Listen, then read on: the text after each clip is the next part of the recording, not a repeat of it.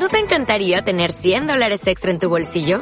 Haz que un experto bilingüe de TurboTax declare tus impuestos para el 31 de marzo y obtén 100 dólares de vuelta al instante. Porque no importa cuáles hayan sido tus logros del año pasado, TurboTax hace que cuenten.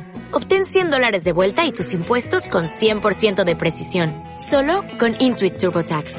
Debes declarar para el 31 de marzo. Crédito solo aplicable al costo de la presentación federal con TurboTax Full Service. Oferta sujeta a cambios o cancelación en cualquier momento. Este podcast está lleno de spoilers y lenguaje explícito. Absténgase a escucharlo. Y bienvenidos a Sin Derechos de Autor, un cine sin pretensiones.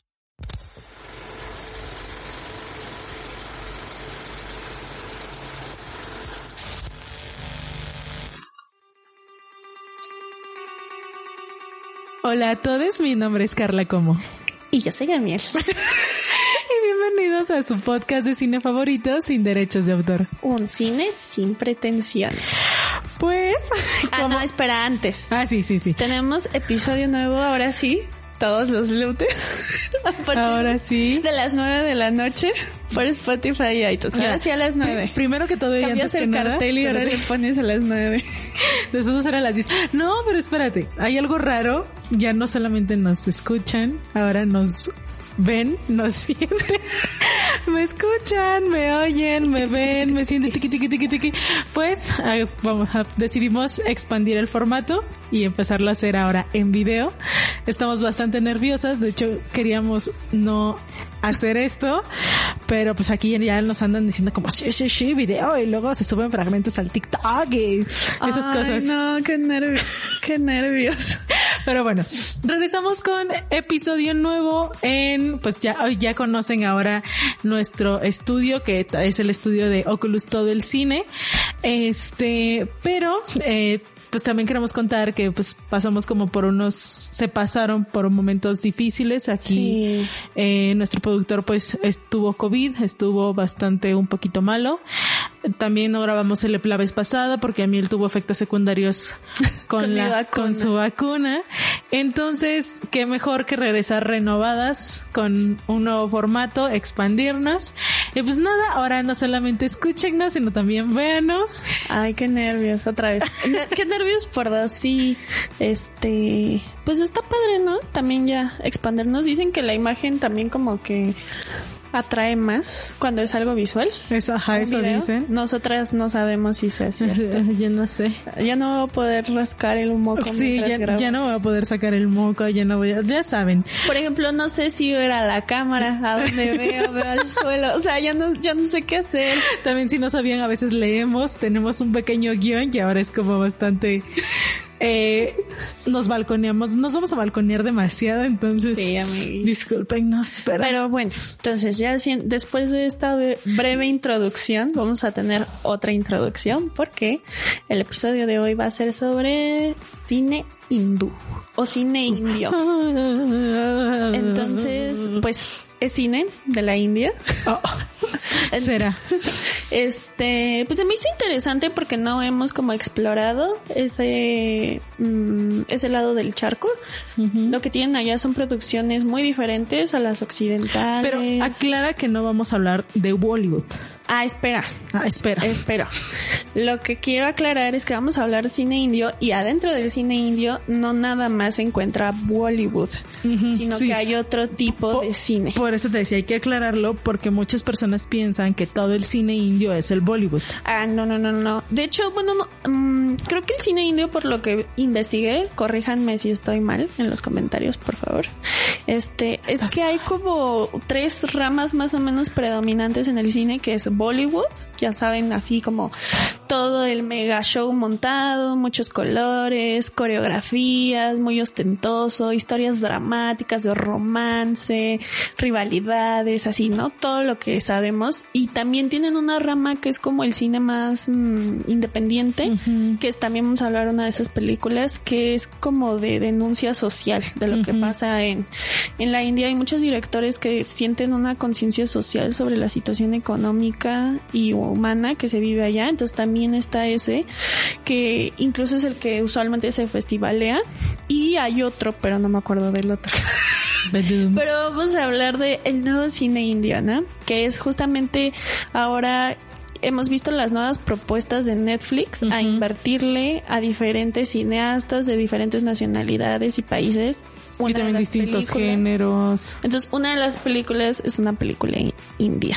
O sea, de hecho vamos a hablar de tres películas. Entonces, vamos a hablar de Pater Panchali. que es justo la que habíamos dicho, como de Ajá. denuncia social. De- de- del 55, justamente de denuncia social, un poco más como un reflejo de la realidad de, de la India, de la clase baja en ese entonces. La de Un Dil de Chukesanam, que dura tres horas. Ese es como el Bollywood. Ese es, Sí, ese es- la ese es muy, representación ese de es- Bollywood. ajá, esa es la representación de Bollywood. De hecho, creo que es como de las primeras del cine bollywoodense. Eh, a color, eh, esa, y vamos a hablar de la de, que está en Netflix, la de Pekka, que esa ya es PK. PK. Ay, perdón, ¿cómo se pronuncian los otros en hindú? No, pero... No, ese sí lo busqué porque pues PK significa borracho, que es como le dicen al dicen. protagonista. Entonces, eh, esa también es un poco más moderna, es del 2014. Y justamente, ¿por qué las elegiste, Miel? Porque la, quien las eligió fue ella. Pues investigué muchísimo antes de escogerlas. También debo admitir que no es un cine que consuma mucho, mi error, porque justamente la primera, Pater Panchali, este es joya, ¿no? Así es de las que tienes que ver. Yo creo que es de esas que les ponen en las escuelas de cine junto con las de Kurosawa, las de Buñuel, Buñuel. las de Berman. Y yo no sabía, ¿eh? Entonces, esa esa película la escogí por eso, porque es muy representativa. Es una película de culto ahí en la India. Yo creo mundialmente también, pero no es muy conocida. Eh, la otra, la de Hanamo, la que dura tres horas. Y su nombre es muy deal de largo. Chukesanam. Esa, la escogí porque me gustó. porque Porque Bollywood. bonito. Es la, es una de las únicas películas bollywoodenses así de Limón cliché. ácido. Ajá, de cliché que me la eché completa, porque usualmente duran eso como tres horas. Y fue de las únicas que pude terminar y dije, ay, pues está entretenida. Pues esa. Sí. Y aparte sale esta, mm, la mujer más hermosa de la India, sale ahí. Entonces dije, oh, la tengo que ver. Y la de PK, pues fue una recomendación de mi tío, que se me hizo muy interesante cuando me contó de qué trataba. Entonces dije, oh, perfecto, ya tengo a mi triada para este episodio. Entonces, ¿qué te parece? Si vamos a un corte. Sí. Oye, espera, los cortes, ¿cómo los vamos a hacer si es en video? Sí, ¿verdad? Se pone el fragmento del tráiler, ¿no? Pero nos lo quitan por copyright, ¿no? Ah, no habías pensado en Pero eso. el los pone. Bueno, ahí luego que nos diga cómo. ¿Cuáles Ahorita son le los pro- ponemos ¿Cómo son las? Le haces, no, el, el este, ¿cómo? El romantizado. El audio lo pones romantizado y el tráiler con, con filtro. Así ya no te lo detectan. No, ¿Tú, haces- tú vas a hacer eso? Sí, yo lo. Sí, Yo a ti te toca el video, mija. Bueno, es que es editora. Entonces vamos a un corte con el tráiler ¿Qué va a hacer Carla? y, Y regresamos. regresamos.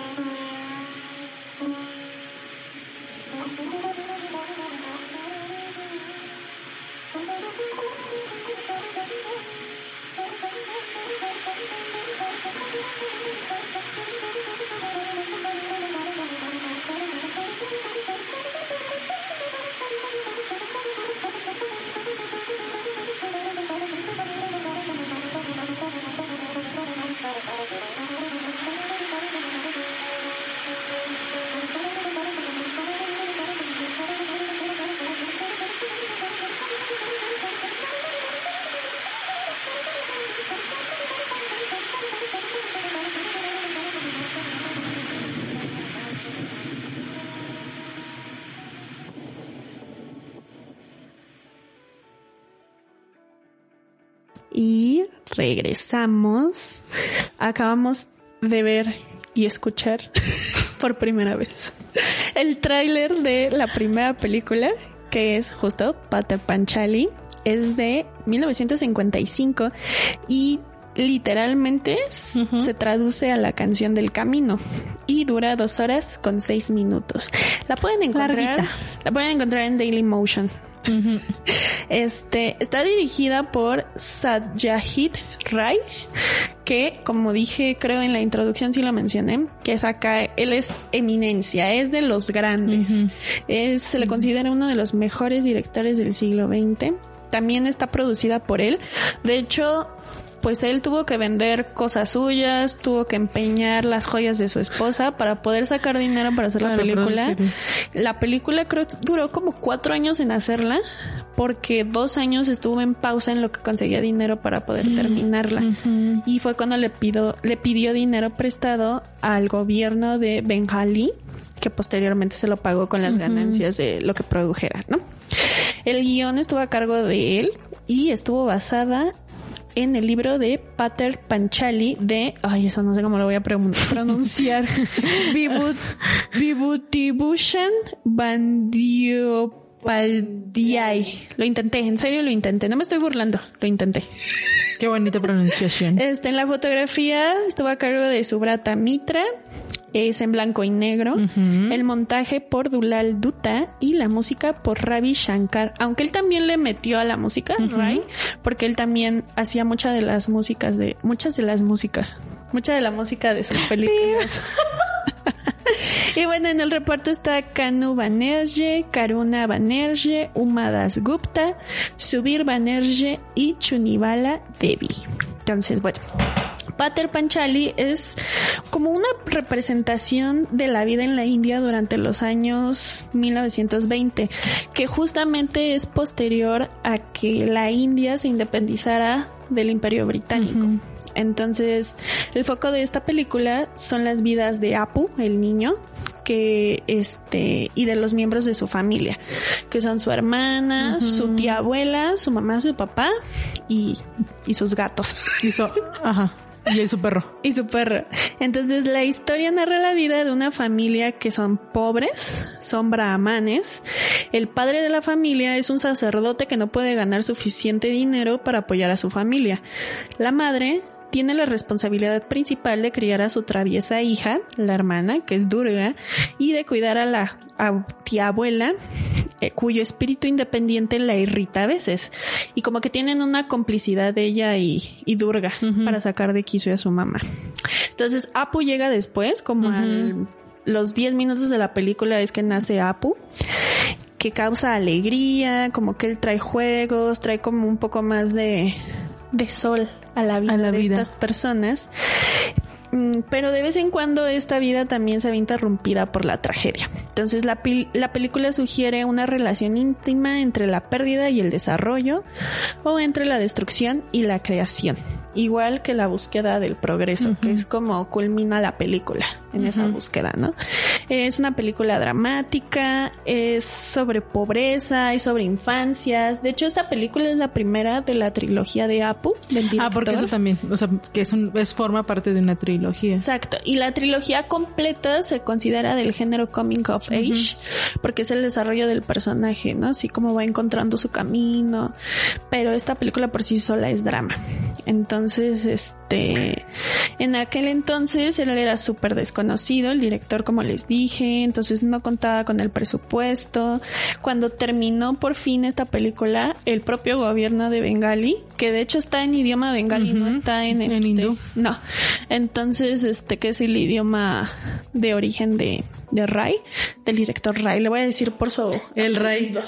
Entonces, pues el propio gobierno le dio dinero para que terminara la trilogía, porque fue así de, wow, esto está increíble. Este... ¿Qué más les puedo decir? Ganó un montón de premios, estuvo nominada a un montón de cosas. Ganó el, el premio Mejor Documento Humano por el Cannes, en el Festival de Cannes en 1956. Akira Kurosawa la citaba, le encantaba.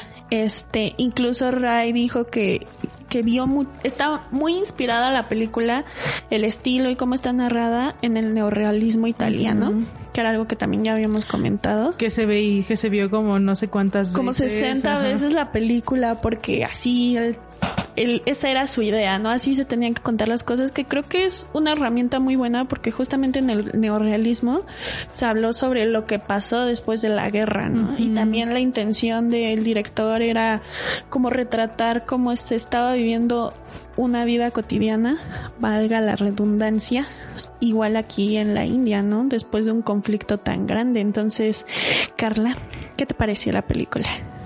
Estuvo bonita.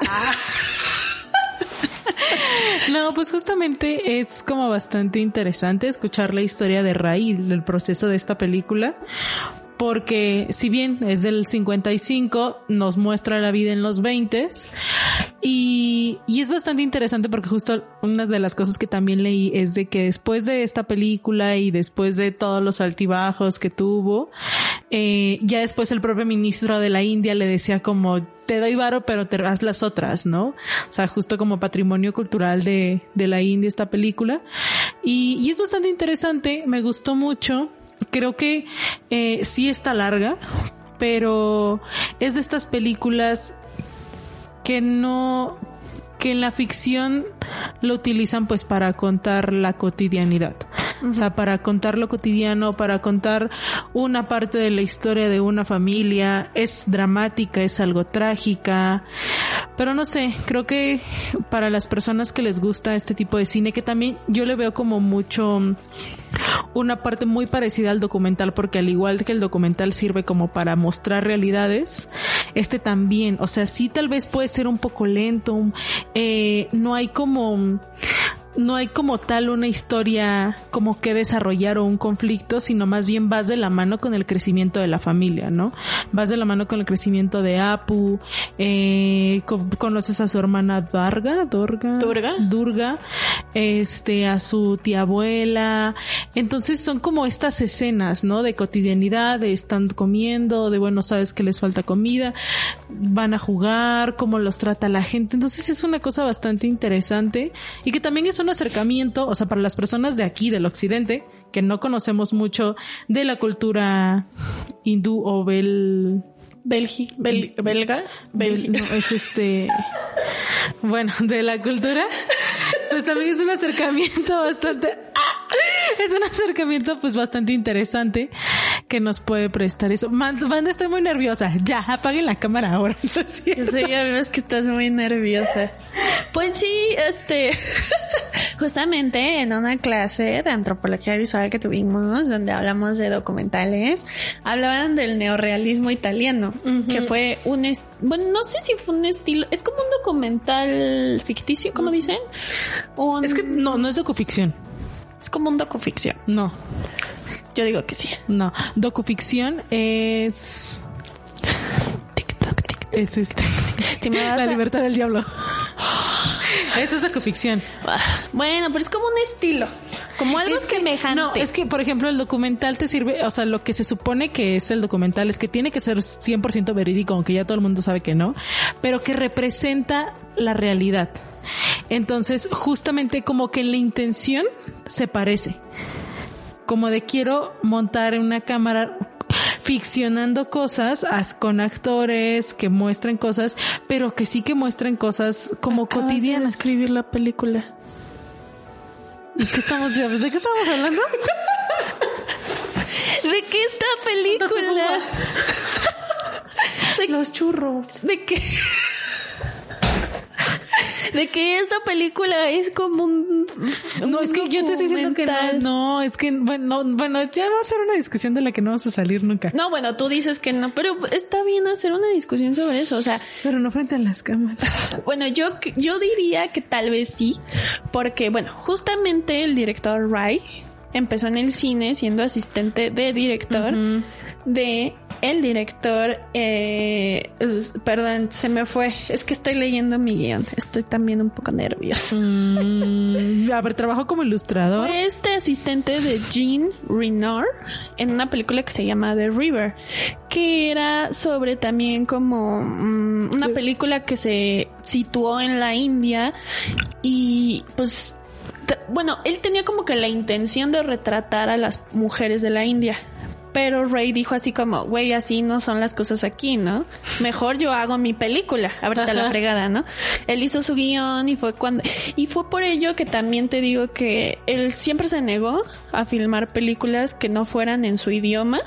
Se negó a filmar a color, siempre quiso hacerlo en blanco, y, negro, Porque decía que el color era como, como que era una forma de atraer a las personas. Cuando las personas deben sentirse atraídas por la imagen, la simplicidad de la imagen y por la historia. Porque también eso es lo que mucho lo identifica él, ¿no? Como esta simplicidad. Ajá, exacto. Como, Es muy sencillo porque retrata la vida cotidiana. Entonces, por eso te digo, a mí sí se me hace como un tipo de documental. Siento que podría entrar como en un documental ficción o ficción documental. ¿Estás más ficción que documental, pero ajá. Ay.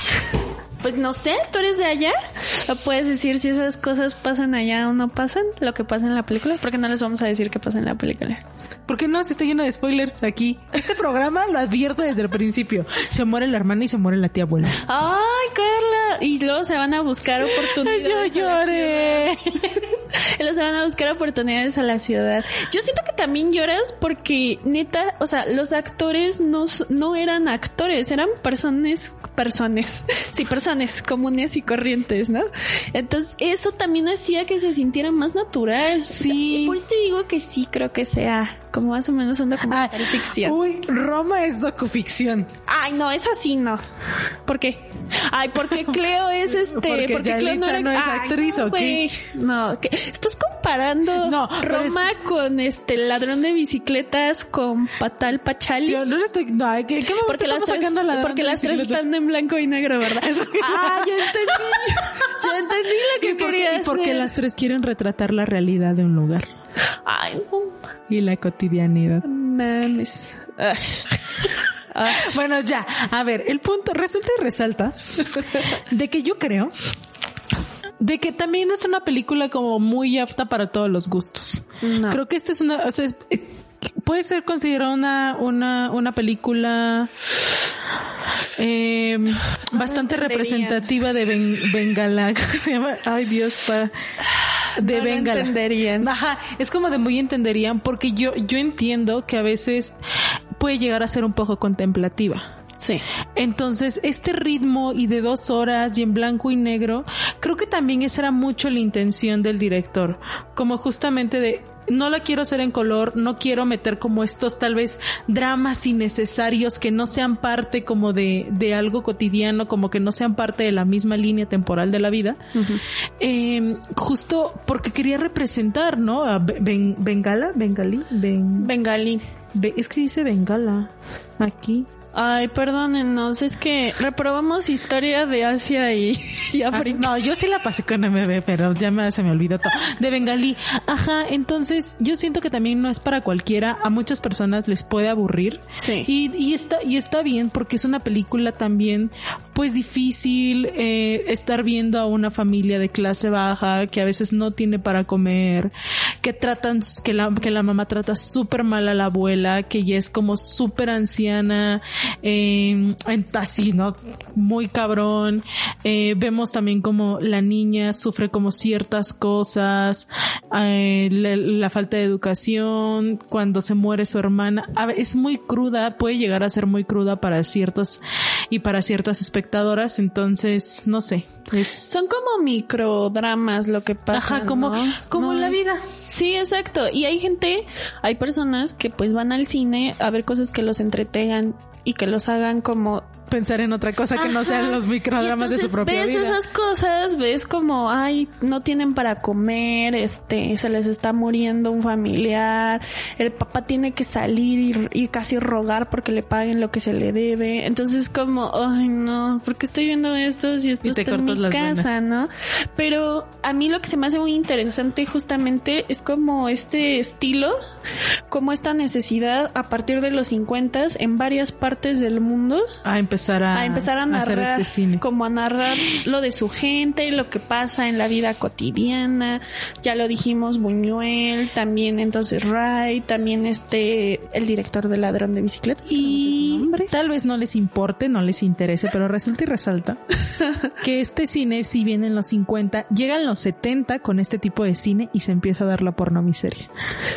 Porque este cine es, o sea, como que la pornomiseria viene un poco con este lado del tipo, de este tipo de cine de denuncia, de, de hablar como de cosas cotidianas.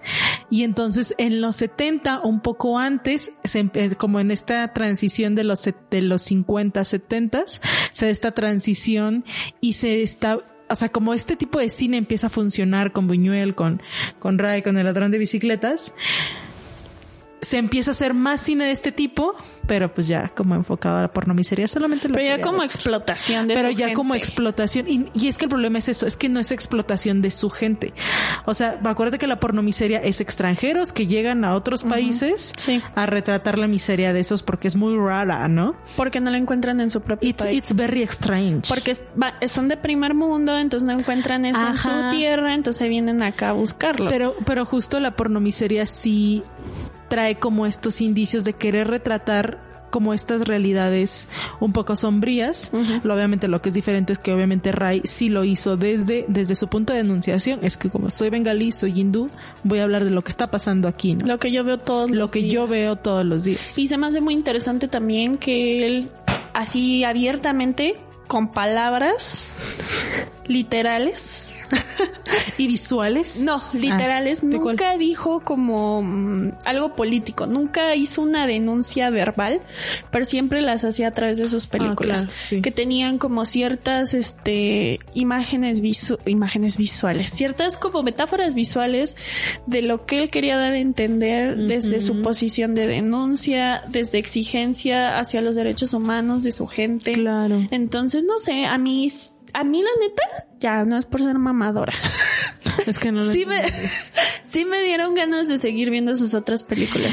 Yo, ah, yo la neta, yo no las quiero seguir viendo porque yo no puedo con los, o sea, si de las penas puedo con mi drama de mi vida, yo sé que, y ya medio me spoileó de que van las otras, entonces la neta sí es una relación muy difícil, sí es una situación muy difícil lo de esa familia, o sea, se terminan saliendo de su casa porque un, como un tornado o una tormenta súper destruyó la casa y deciden irse, entonces ya con lo que me spoileó a mí, ya no la quiero ver, no quiero chillar la verdad, pero Pues, no sé, yo sí se las recomiendo. O sea, que intenten ver esta. sí, inténtenla ver. Sí, ajá. Si no son tan sensibles como yo, Y si no les aburre, porque la neta sí hay momentos en que dices, ya muévete cabrón. O sea, hay que ser honestos. O sea, sí nos gustan las películas contemplativas, bien profundas, metafóricas. ay no, hablando de películas No, contemplativas. espera, espera, espera, déjate. Sí, sí, sí. Porque se me va la idea. o sea, sí, pero sí hay escenas en que ya desesperan, que dices, ya muévete. Si no estás, si tienes, si no dormiste tus nueve horas corridas, sí te va a dar sueño. Pero sí se los recomiendo, es algo diferente. Es otra cultura, son otras personas que usualmente como que mm, este tipo de cine no se mueve tanto como el cine italiano, como el cine, cine francés. francés. Este es como que tienen su propio mm, como ciclos de cine que son muy cortos, entonces y también muy cerrados. y muy cerrados. Entonces está padre como empezar a conocer diferentes directores que marcaron también mucho al arte. Ah, no lo entendería. Ahora sí dinos qué ibas a Ah, decir. nada, iba a hablar mal de una película contemplativa. ¿Cuál la que ver el año pasado? ¿La fui a ver contigo? La de casi me matas porque no conseguíamos boleto. No, no, no, ah, otra, no. Esta la fui a ver en la Cineteca y ustedes tal vez no sé si la enviaron, es una coreana, porque me gusta mucho el cine coreano, que se llama una... Sí, ya sé cuál. Una, una chica camina en la playa, una madre así. No es la de una chica camina sola a casa de noche. No, esa no, porque es iraní y hay vampiros. Está muy buena, véanla. O sea, en las dos es una chica que camina. Sí, y, Y es el como... título dice la chica que camina. Ajá, es algo así, como una chica camina en la playa de noche, una madre así. Ajá. Es la película. Yo, yo rogaba porque ya se terminara. Era súper contemplativa. Yo no entendía. Era la historia de una niña, de una chica que creo que se fue a Busan porque terminó con su novio y es como todo esto. Pero era súper inexpresiva y yo no, yo, yo, yo entendí de qué se trataba la película hasta que leí la reseña saliendo de la sala. Pero sí caminaba. Sí, cami o sea, como caminaba, estaba con sus amigos, ah, fulanito, ah, sí. Dos horas de eso, no entendí. Pero sí, el cine contemplativo no es para todos, por ejemplo, para mí no lo es mucho, pero es una película que me gustó bastante. Justamente como dice Miel, es un muy buen referente del cine indio, del cine bengalí.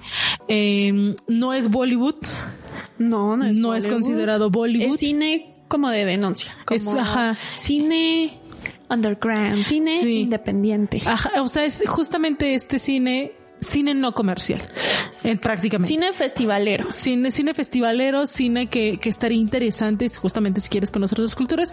Véanla, está en Dailamotion. Los subtítulos, yo sí me quejé de la, de los subtítulos, están un, un poquito bastante mal. Eh, hay carencia de subtítulos, pero se entiende.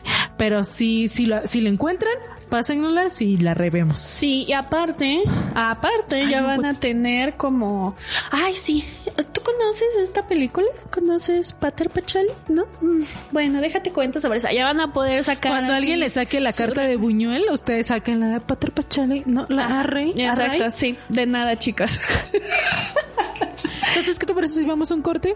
y regresamos.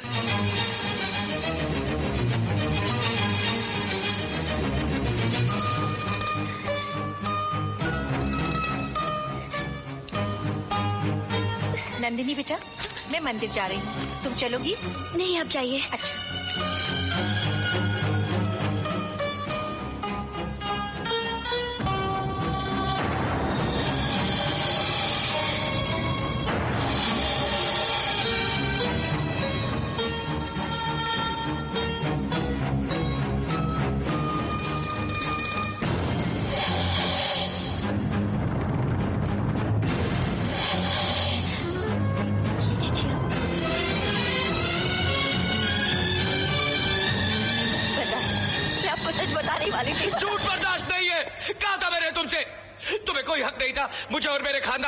इस जलील करने का। तुम यहाँ नहीं रह सकती। चलो। चलो!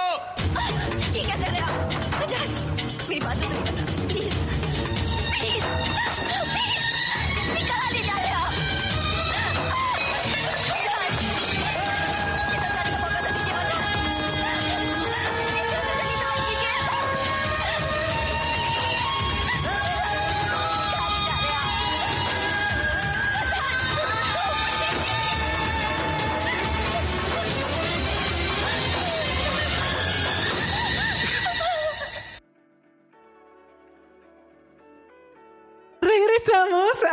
tras bambalinas. A mí se estaba burlando de ella. ¿Saben cómo es? Ay. De burlona. No manches.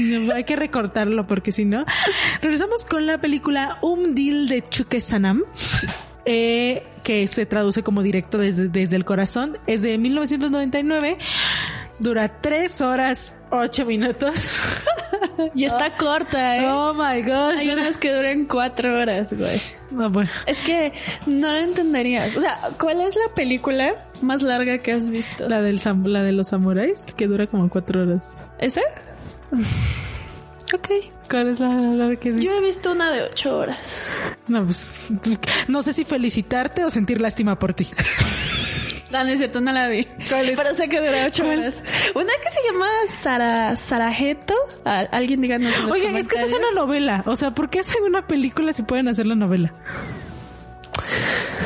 Porque no es lo mismo. Porque ellos, No ellos tienen inteligencia visual. Bueno, ya me voy a callar.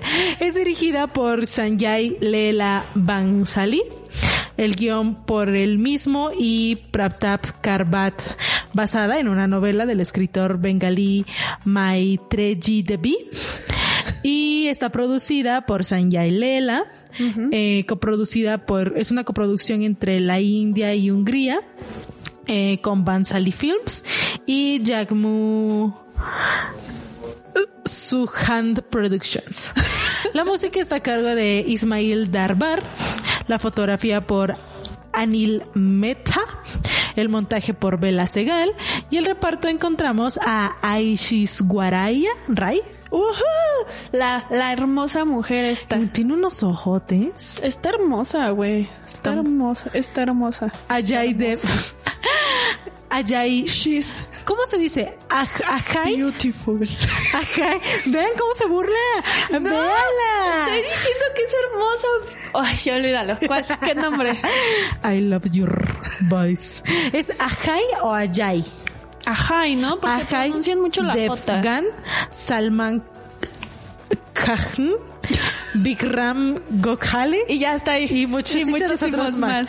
Bueno, la sinopsis es que se trata de Samer, un chico extremadamente alegre y extremadamente extrovertido. Y despreocupado. Y despreocupado y bobo y torpe. Este, eh, ¿cómo también se le dice? Impertinente. Viaja desde, Molesto. molesto. Viaja desde Italia hasta la India para recibir clases de música de un cantante de indio de mucho renombre y profesional que se llama Pundit Darbar. Y al llegar conoce a Nandini, que es la hija de este cantante. Eh, pues ambos se enamoran, eh, pues como que quieren andar, como que ajá, no, nunca, nunca lo dice, nunca de- nos dice este Samer que siente por Nandini. Y ella tampoco lo dice. Bueno, yo tampoco, pero pues es que es la India y la mujer es más sumisa. Pero es que este, deuda histórica, ¿no? Deuda histórica. Deuda histórica. Entonces, bueno, ya un, un giro de tramas, casual en la India, sus papás arreglan un matrimonio arreglado sin Arreglan un matrimonio. arreglan un matrimonio arreglado sin preguntarle a ella cosas casuales. Eh, obviamente, pues ella enamorada de otro vato, eh, se frustran, se enojan y pues a partir de ahí se desarrolla una serie de eventos desafortunados que Un triángulo amoroso. un triángulo amoroso que, que nos que nos manda desde la India a Italia y de Italia a la India y viceversa. Recorre los siete mares por amor y bueno, ya termina. Les voy a hacer spoiler, les hago spoiler de una vez No, no, no? a ver, espera, es que no nos cuentas bien los personajes. El güey con el que ella está comprometida. Estoy en la sinopsis, eso no se cuenta en la sinopsis. Entonces todavía no cuentas el spoiler. Ah, bueno, perdón. Bueno, género, romance, comedia, drama y musical. Limón ácido. Está bien bonita esa canción, güey. Tiene 64 millones de reproducciones en YouTube. Esa canción. Esa canción. Hay que Tiene más reproducciones que la última canción de Kuno. Así de populares, güey. Ay. Bueno, curiosidades. Fue filmada en la frontera entre Guayarat y Raj- Rajasthan. Y algunas escenas fueron en Budapest y en Hungría, que fueron usadas para representar Italia. Eh, Humdil de Chuque Sanam fue bien recibida por la mayoría de los críticos, sobre todo por su contenido emocional. La cinematografía fue muy buena. Yo, o sea, veías cómo hacía estos pinches planos así de uh, estos seguimientos. Yo decía como, ¿Cómo? Ajá, dije, ay, güey, qué pedo con su, con su, con su Ronin, con su Dolly. Bueno, y la música también fue muy buena, como la de Limón Ácido. Y así como por las actuaciones de los actores principales y una sorprendente actuación de la estrella invitada Helen. Es la primera película de Bollywood en representar una calidad de imagen superior que coincide con las demás películas modernas, además de ser la primera en usar Dolby Digital 7.1 en audio. Eh, la película obviamente fue un éxito en taquilla por todo esto y se convirtió en una de las películas más taquilleras de Bollywood de 1999, recaudando casi 20 millones de rupias en la India y casi 8.5 millones en el extranjero. La música fue compuesta por Ismail Darbar con letras de Mehop Cocktwall y recibió nueve nominaciones en los Filmer Awards en la categoría de música y canto con algunos ganadores. Y espérenme, espérenme, espérenme, aquí tengo más cosas Ah, para, para que vean que todo lo que uno se lee, la, O sea, esta es de las buenas. la investigación que se echó aquí mi querida Ah, huevo. Esto es de las buenas, o sea, porque Bollywood creo que produce al año más películas que Hollywood. Que sí, produce de a madres. Pero, a pesar de eso, es, es como esto, ¿no? De que sacas mucho, mucho, mucho, pero solo unas pocas como que brillan. Y esta fue una de esas. Esta Bueno, es voy a hablar del director. una- Esta es todavía una película que todos recuerdan allá. Yo no soy de allá y no hablo con allá, pero yo sé que todos la recuerdan allá. Limón ácido. I love your voice. Bueno, déjame les hablo del director y ya le doy la palabra a esta niña porque es que no me respeta el orden, pero cuando yo no lo respeto me pega. Ustedes no lo ven, ya lo podrán ver en cámara. Es obviamente el director Sanjay Lela, es un director de cine, productor, guionista y director de música indio. Su estilo particular entrelaza la imagen y la música, estilo Bollywood, creando una atmósfera particular, algo que lo identifica también es como una atmósfera bastante eh, fantasiosa, ¿no? Como de, de fantasía, la manera en cómo está Sandani, ¿cómo se llama? Dandani. Nuestra protagonista. Bajaba las escaleras. No vas a hablar.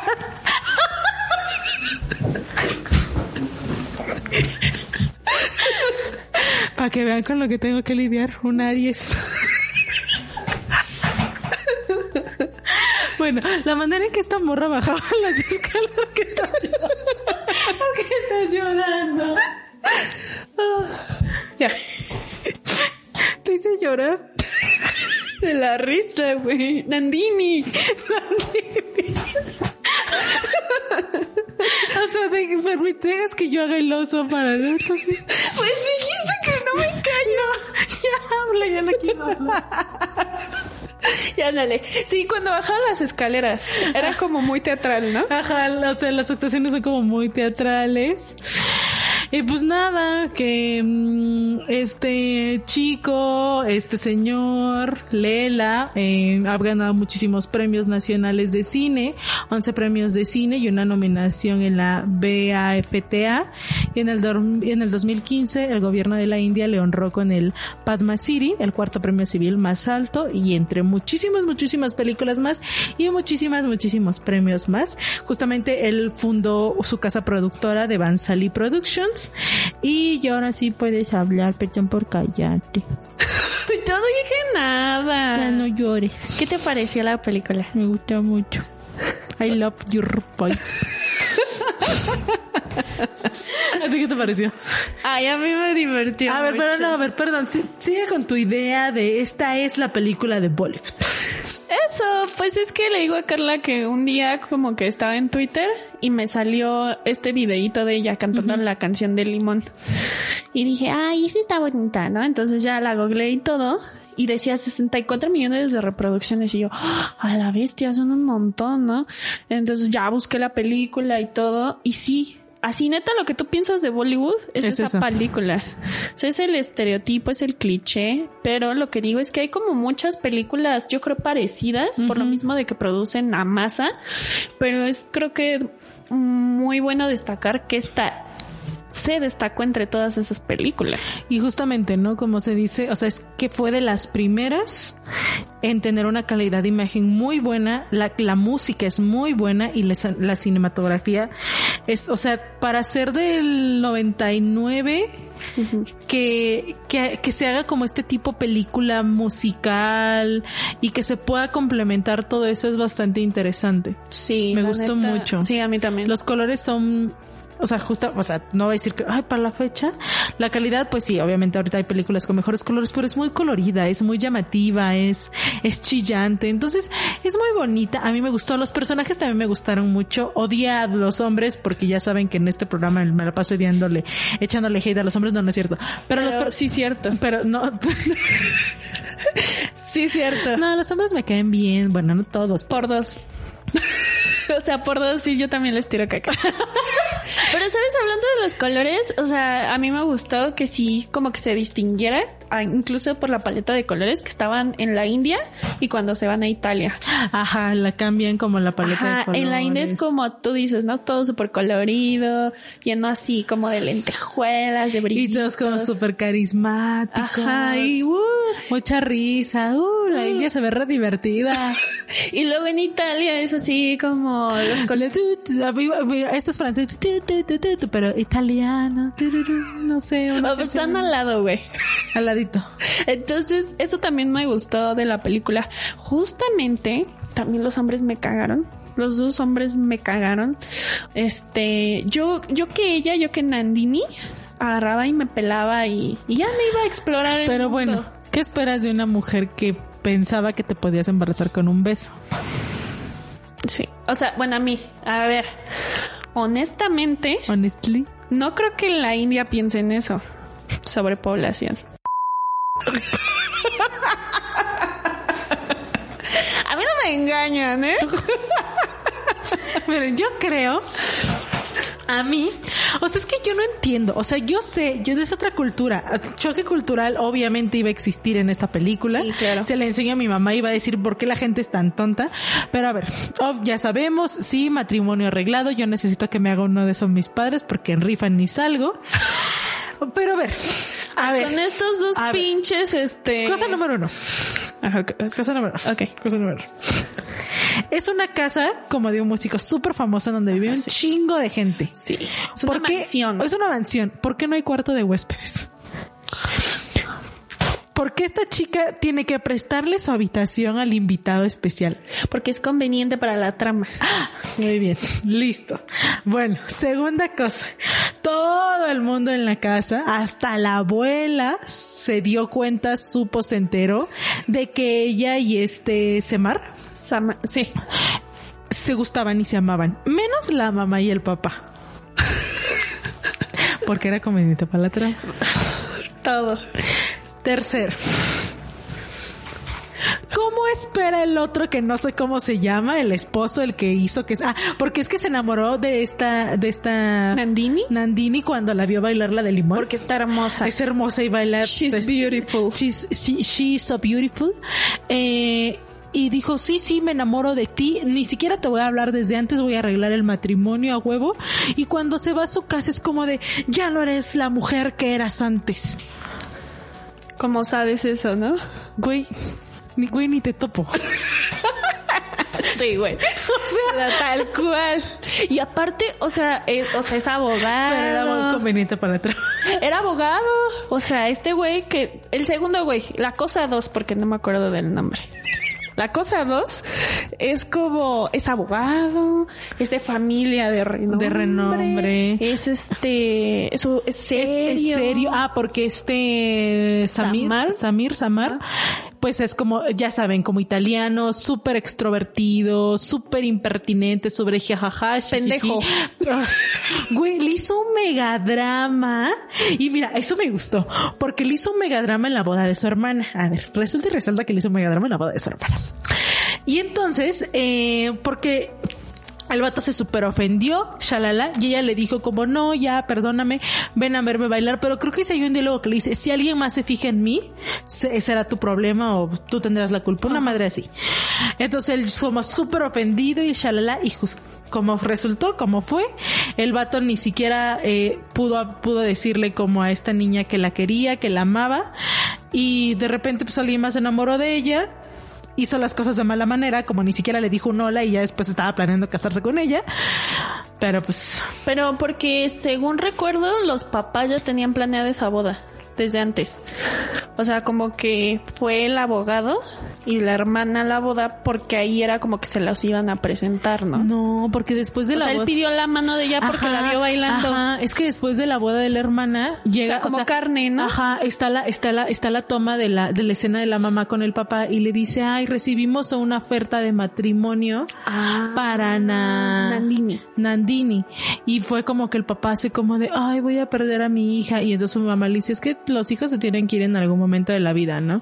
Y así Nandini en la escena, cuando ya lo obligan obviamente a irse a casa de, de su esposo, la morra súper infeliz, súper triste. Modo zombie. Modo zombie, modo de córtenme el, ajá, justo de no sé por qué vivo vivo por pura ansiedad.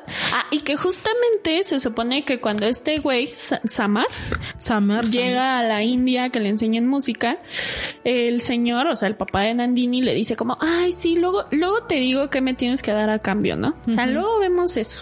Entonces, cuando él se da cuenta que estos dos están enamorados, yo no sé por qué, qué, qué le afectaba o qué pedo. porque ella estaba prometida a Nandini.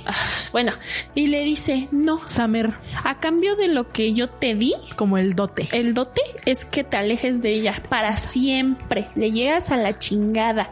Y el güey le llegó a la chingada. Sí.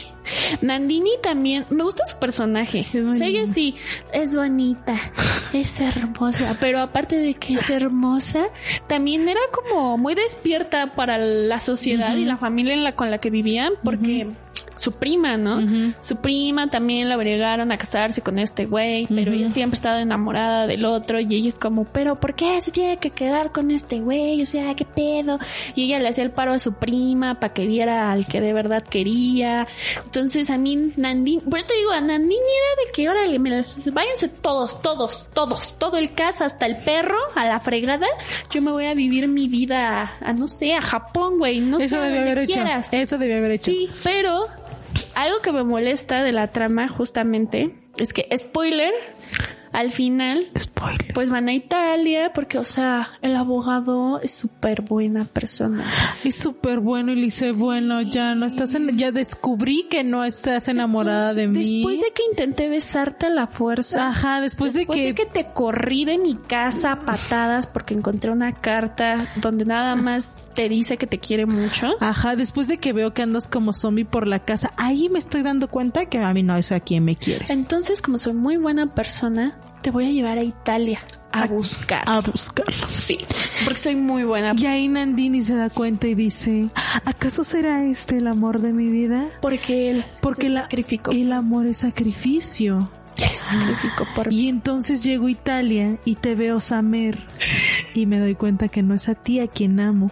Amo al que me trajo ante ti, al que se sacrificó, al que me, al que me cuidó en el hospital a pesar de que nos hayan asaltado y nos hayamos quedado sin dinero.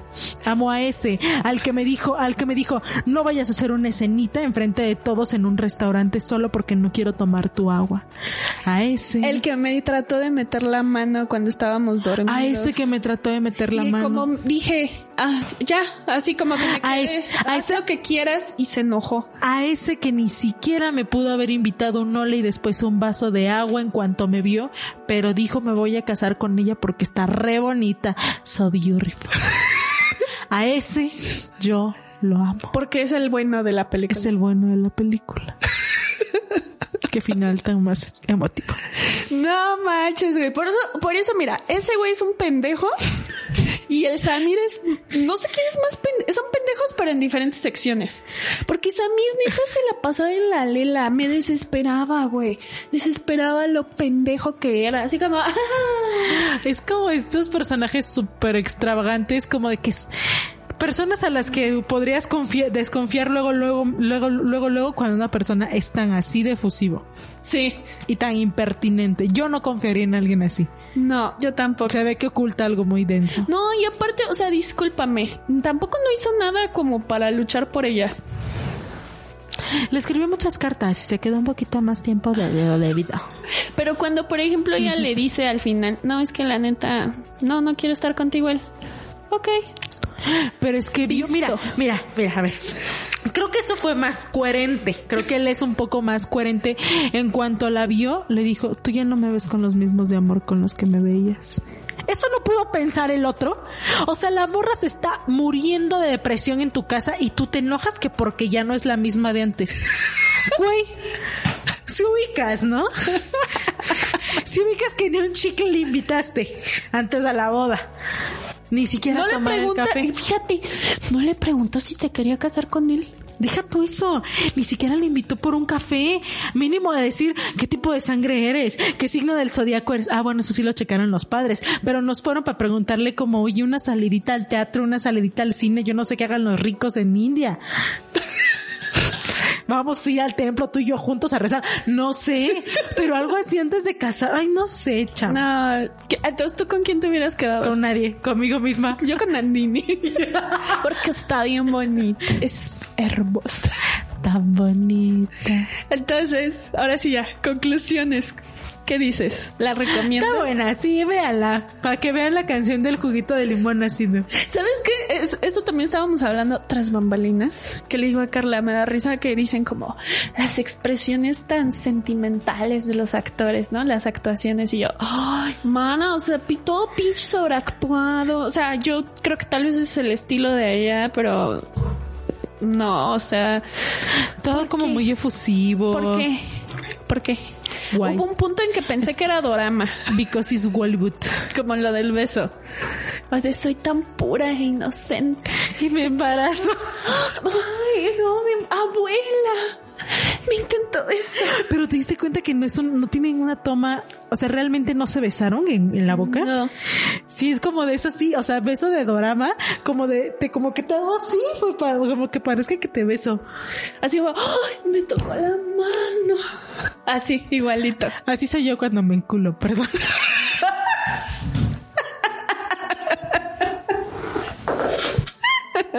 Ah, bueno, Ay, no se ah, trata de balconearte, level. Tu, tu.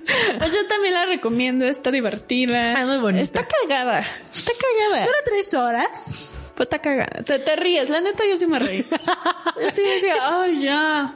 Risa de ya no mames, risa de jaja, qué cagado, y risa de cringe, como de por Samir. Ay, no, Samir, me da Es que es mucho drama, o sea, tú dices como, bueno, llegan a Italia, lo encuentran, no, llega a Italia, los asaltan, llega a Italia, la, la atropella, no sé qué le hacen, llega a Italia, ay, no sé, como que te encuentro, como que no te encuentro, como que te veo, como que no te veo, entonces, no, no sé, pero, pero eso me fastidió, lo demás es muy bueno, véanla, Bueno, limoncito ácido.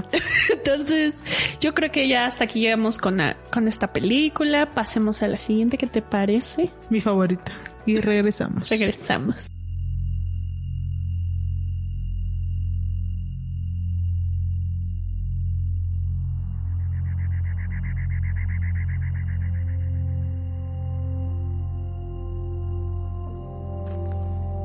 अरे पहचाने नहीं काम का, हैं?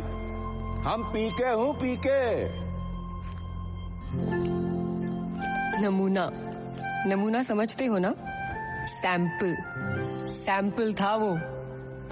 गलतियाँ सुधारने की आदत थी उसे। हेडलाइट सी आँखें थी और फ्लाइंग सॉसर जैसे कान। उसके सतरंगी कपड़े। और उसका अतरंगी डांस। पान देखते ही मुँह में पानी आ जाता था। कहता था, शहर के हर ब्रिज पर होते हैं एटीएम जितने पैसे चाहिए, निकाल लो। और हर सुनसान गली में होती है कपड़ों की दुकान। जो पसंद आए, पहन लो।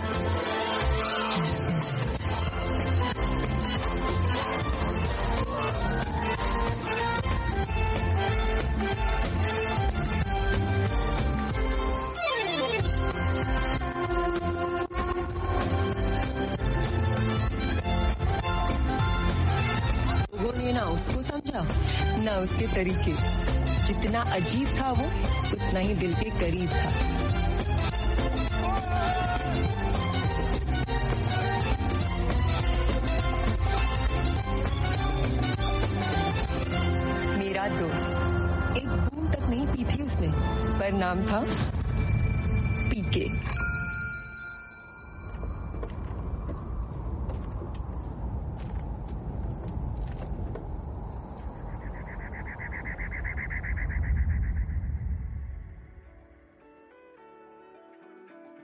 Regresamos con, la última película que es Pequey o Paquey del 2014.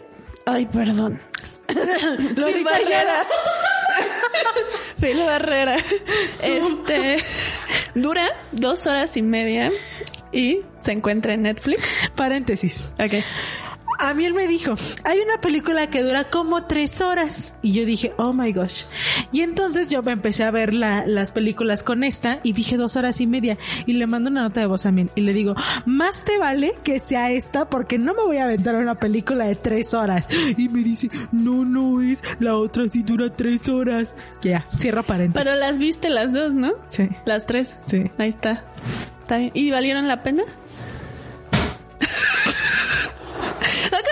Que te gustó la de limoncito Sí, ácido. sí, sí, sí, lo valieron la pena. Bueno, está dirigida por Rajkumar Irani. Está producida por UTV Motion Pictures. Raj- Rajkamur Irani Rajkumar. Vino Chopra Productions. O sea, es la casa productora del director. O sea, es la Ay, quién fuera. el guion está por él también y por Abhihat Hoshi. En la fotografía estuvo C.K. Muralidharan. En el montaje, Rajkumar. ¿El director? Hirani. Hirani. Ah, sí, es también. y, en la, mu- ay, y en la música estuvo Atul Kogavale Ah, la y buena. Shantanu Moitra. Entonces en el reparto está Amir Khan, que es ahorita como la estrella allá en, en Bollywood, nuestro extraterrestre. Sanjay Dutt, que está bien bonito, está bien bonito, yo también. Sí. Anushka Sharma y muchos más que ya no importa nada, no es cierto. Si supiéramos pronunciarlo, los diríamos. Ay, sí, perdón, es que no la quiero cagar. Ya la cagué mucho. Entonces, bueno, la película trata sobre una, ali- un alienígena como muy inocente Me encanta. que nada más al ser botado en la Tierra tal cual lo botan aquí, Mm, ah, le roban su único contacto con los de su especie, Su control remoto. que es un luminoso collar de color verde. Por lo que todos sus esfuerzos se centrarán en recuperarlo. De eso trata la, de eso empieza la película. Sí. Trata de recuperar su collar, sí. Y sí, pasan una serie de eventos desafortunados. Exacto. En la búsqueda de esto por toda la región india de Rajasthan y la megápolis Nueva Delhi, el extraterrestre que es bautizado como PK, que es porque le dicen, es una expresión que significa como estás borracho allá en la India, este es se va encontrando inocente. Se va encontrando con diferentes personajes que le recomiendan acudir a Dios para que le ayude a localizarlo. Y es en este contacto con el Supremo cuando PK descubre cómo los humanos son extorsionados y engañados por hombres que en nombre de Dios se aprovechan de la fe ciega de algunos. En los, entre los que destaca el villano de la película, que es un gurú o un santo, que además posee el collar de este Ujú, y que según él es un regalo divino. Entonces es una comedia, es de fantasía, es Super Bollywood. pero también es dramática. Un Y romance. hay romance. Y hay extraterrestres. Y pues, o sea, la película obviamente creo que causó gran polémica allá en la India, debido a que diversos líderes religiosos la consideraban una ofensa para sus religiones, y dime. Una cosa. Quienes nos vieron en el en el conversatorio, en el círculo de, en el cineclub, justamente hablábamos de esto. O sea, lo que decía Miel de que causó una controversia está muy loco porque es del 2014 y neta, se, se- el de extraterrestre se pone a cuestionar las instituciones religiosas de una manera hermosa y sublime que yo dije, lo voy a poner a mi abuelita esta película a ver qué nos dice. Ya cierra paréntesis. No manches, mana. Sí, la neta sí, creo que algo que tienen sus reflexiones es que son como muy simples, pero lógicas. O sea, de un ser inocente, como si un niño pequeño te preguntara cosas así, como, pero ¿por qué? Pero ¿y por qué esto, no? Entonces es, no sé, es, a mí también me hizo pensar mucho esa película. Y pues se convirtió en la película de Bollywood más taquillera de la historia, con una recaudación en la India de 3.300 millones de rupias. Es Así buen- es, Amix. Sobre el director, que es este Raj Kuma- Raj Kumar Irani, es que también es productor, como dijimos, es guionista, es distribuidor, es editor de cine, o sea, este güey lo hace todo. Y pues hasta el día de hoy ha dirigido solo cinco películas, pero una de las que hizo que saltara la fama mundial es Tres Idiotas, que de hecho tiene adaptaciones en Brasil, tiene, no sé si en México también ya la adaptaron, pero es como ya, como lo que nos decía este Praxedis en el de paternidades, con este, no se aceptan devoluciones, que es como una franquicia. Como una franquicia, ajá. Esta también, la de Tres Idiotas también, es una historia que ya tuvo adaptaciones en varios lugares del mundo. Entonces, este, pues sí, ha ganado muchos premios, Es como, pues es, es como que todas sus películas han sido súper taquilleras mundialmente y ahorita es la cara como del cine bollywoodense moderno. Es muy buena. A mí me gustó. Para ser hecha en el 2014, creo que efectos especiales tienen muy buenos. Bollywood musical, paleta de colores súper chillantes, todo como súper bonito, súper alegre. Es muy graciosa. O sea, a mí me encanta verlo. O sea, me encanta, me encantaba ver a su jefe como de, de arriba para, de, de la cintura para arriba de saco y de la cintura para abajo en pants y chanclas, ¿no? O sea, tiene como cosas muy interesantes, como muy chuscas. Y no sé, a mí me gustó mucho. También creo que es una, una película muy referente de la cultura hindú y o sea, puedes acercarte un poco a, a Nueva Delhi porque uno luego luego piensa como, bueno, podría pensarse como un- en India, tal vez una, una ciudad, un país ortodoxo. Eh, claro que sí, hay múltiples religiones como nos los mostró la película, pero también hay como, o sea, Nueva Delhi está súper occidentalizado, ¿no? Entonces sí es como una- un acercamiento bastante interesante. A mí me gustó mucho. También yo me, yo me empecé a reír cuando había estrellas y dije, jajaja, ¿cómo va a haber estrellas en Nueva Delhi? Está lleno de contaminación, al igual que aquí. Pero bueno, es algo que no les, no, no, no sé por qué lo dije. Ay, qué vaciada. Este, a mí también me gustó. Este, o sea, me gustó que neta la enunciación de la película haya sido en la India. O sea, qué mejor lugar para hablar de religión que el país que tiene más religiones en el mundo. Así un, un chingo, ¿no? Este, y, y no sé, o sea, justamente esto de que yo creo que la película no cuestiona si crees en algo o no. O sea, porque puedes creer en lo que quieras, puedes profesar la religión que quieras. Claro. Más bien hace una crítica a estas instituciones que se aprovechan, como dijimos, de, De la la, fe de las personas, que los explotan, que les sacan dinero, que este, pues que les ven la cara de pendejos, Sí, que te hacen pagar el diezmo. Este, yo creo que más bien hay, hay personas que dicen que la religión no sirve para nada. que la religión es, el opio del pueblo. Ajá, que cómo es que siendo personas tan desarrolladas seguimos creyendo en pura pendejada y yo pienso, güey, que la gente crea lo que quiera. Que te valga verga, puñetón, que te, valga- valga o sea, verga. que la gente crea lo que quiera y que pero que esa creencia no interfiera con otros aspectos de tu vida. Pero creo que en la película se demuestra que sí ha llegado un punto en la India que la religión ya forma demasiado parte de ellos que incluso son capaces de darlo todo Sí. por su Dios, ¿no? Y, y creo que no solo en la India, o sea, justamente este problema de las instituciones y de las personas que hacen agosto a nombre de una religión, un dios, de una creencia, por ejemplo, estos pastores en África que le sacan a la gente súper un montón de, de miles de dólares de pesos por vender como cosas mágicas, productos mágicos que se hacen, se hacen pasar como pastores del Mesías, o se hacen pasar como el Mesías. México es el lugar con, creo que el segundo lugar con más católicos en el mundo.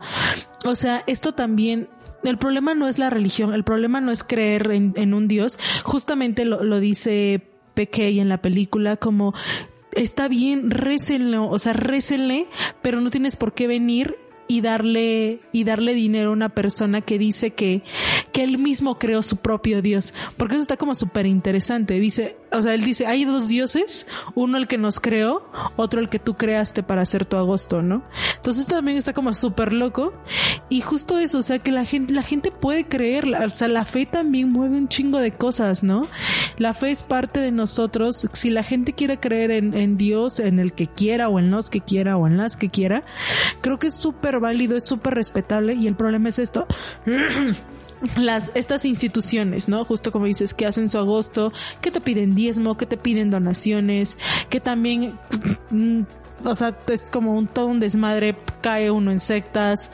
O sea, pues al final la gente mala siempre hay. O sea, mamá. justamente eso. O sea, me recuerda el caso que pasó hace poco aquí en México, ¿no? Ujú. Del güey este con su retiro espiritual, que les vendía, que resultó ser una pinche secta y que no sacaba mil varos, sacaba más de 20 mil varos por estas madres que te prometen que si tú das y haces, a cambio vas a recibir este lo que pediste, ¿no? Y algo que a mí no me molestaba, pero sí me sacaba mucho de onda este el debate sobre esta situación en redes sociales era que decían es que la culpa es de las personas pendejas, ¿no? Que Perdón, les ¿va? creen. Y es de güey, no. O sea, ¿por qué le sigues quitando la culpa a las pinches personas extorsionadoras? ¿Por qué la, la- las personas, el pueblo siempre es el culpable? Claro. Más bien yo creo que es esto de estarse aprovechando de la fe, porque todo el mundo tiene fe, güey. Todo el mundo cree en algo, ¿no? Ok, no crees en un Dios, pero crees en algo, ¿no? Y a veces, o sea, a veces es hasta necesario. Y que alguien se aproveche de tu creencia y de tu fe, o sea, es poco humano, güey. Es una culerada. Es una culerada. Y yo no digo que en la India todo el mundo sea así, yo no sé, no he estado allá. Pero justo lo que él también decía era como, allá existe el Islam, existe El catolicismo, el cristianismo, el hinduismo, el ajá, budismo. todo. Pero todas estas religiones también como que se tiran entre ellos, ¿no? Que justo pasa al principio de la película, que es la protagonista y un chico que conoce De en- Pakistán. que es pakistaní, entonces él practica el Islam, es musulmán y es de que su familia y el pinche sacerdote este que es el villano de la película que le dicen, "No, es este un musulmán, Te va a terminar traicionando". porque eso es lo que hacen." Entonces también como que pues lo que siempre hemos dicho, ¿no? O sea, la religión no te hace ni más ni menos, ni mejor, ni peor persona. Entonces, eso también se me hizo un mensaje muy bonito de la película, porque incluso ahí en la India esto que tienen, no nada más con la religión, sino incluso con las castas, de que entre ellos mismos están, y que aquí en México también pasa, ¿no? Pero en la India es muchísimo Más notorio. más notorio esta separación, este como de no te juntes con el musulmán, porque nosotros somos budistas, ¿no? Y Está los musulmanes son traicioneros y tú así de, "Mm, tu Dios no te dijo que todos somos iguales. Ay, no, yo yo cuando se murió su amigo. Ah, yo también. Justamente por un ataque radical eh, islamita, musulmán. Sí, exacto. Entonces, justo por esta onda, y él lo dice mucho, ¿no? Que ellos, eh, un grupo terrorista se, adjudicó ese ataque y justo decían como querían proteger a su Dios, ¿no? Como proteger su religión. Y él cuestiona al villano y le dice, eres una persona en un planeta que está en un rincón de la galaxia. ¿Por qué crees que tu Dios necesita protección, no? Está como súper loco y eso me voló la cabeza, la cabeza y dije, wow. Ay, porque hay cohetes. Pero sí, yo- a mí me gustó muchísimo. Véanla, está en Netflix. Así es, entonces, pues no sé, a mí me gustó, sus actuaciones otra vez súper exageradas, el Pero somos súper divertidas. Ay, no, las canciones. Me gustaron mucho. súper desesperó. Ya no podía, quería... Quería golpearlo, me desesperó muchísimo. Tenía cara de sope. Ay, Ay, pero está súper bonita. A mí me Sí, gustó está mucho. Ay, Pues sí, entonces ya con esta Nos despedimos. Damos por terminada. por finalizada. Por fin nuestro capi- nuestro primer capítulo Episodio. con imagen, episodio. No me vean más. La de seguro nadie nos va a ver en YouTube. Tenemos como 10 reproducciones por video. Cállate. 10 de mi mamá. Bueno, ya, nos vemos en el próximo ¿Por qué no te episodio. echas la sal? Ay, mira, para la próxima hay que salir con pelucas. Ah, Va, está bien. Va. Entonces, pues, los esperamos. Nos vemos la próxima semana. Recuerden seguirnos en todas nuestras redes sociales. Estamos como Aconi Producciones en Facebook, Instagram, Twitter, TikTok y YouTube. YouTube, porque ahí se va a subir este capítulo, y como Sin Derechos de Autor en Twitter. Ni hemos tuiteado nada. Pero es, ahí está. es esta chamba, mi. ¿Quieres que les diga toda la chamba que me pones a hacer? Y todavía quiere que controle el Twitter. Oye, es que lo- aquí tengo cerrada la cuenta, me la abres al rato. Este, ah, no se olviden que este podcast es traído gracias a Oculus Todo el Cine y eh, El que Estudios en colaboración con Aconi Producciones. Recuerden, obviamente, como dice Mel, seguirnos en todas nuestras redes sociales. Estamos ahorita en Aconi Producciones teniendo un círculo de lectura de mujeres para mujeres, leyendo mujeres latinoamericanas, africanas y mm, africanas, latinoamericanas y asiáticas. Entonces, para las chicas que les interese, ahí pueden como escribirnos a la página para que se unan al círculo de lectura.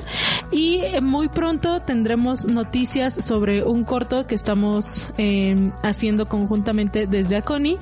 Entonces, mañana 7, el sábado pasado, o sea, lo vamos a sacar este lunes, el sábado pasado, vamos a sacar el teaser. Entonces, no se lo pierdan y esténse pendientes de las próximas cosas que vamos a estar sacando. Así que no olviden seguirnos, escucharnos, vernos, eh, sentirnos, ya no sé qué más decir. Bye. Bye. Y que nos tenemos que despedir así, así, Adiós. así. Así, corazones, no sé. Bye.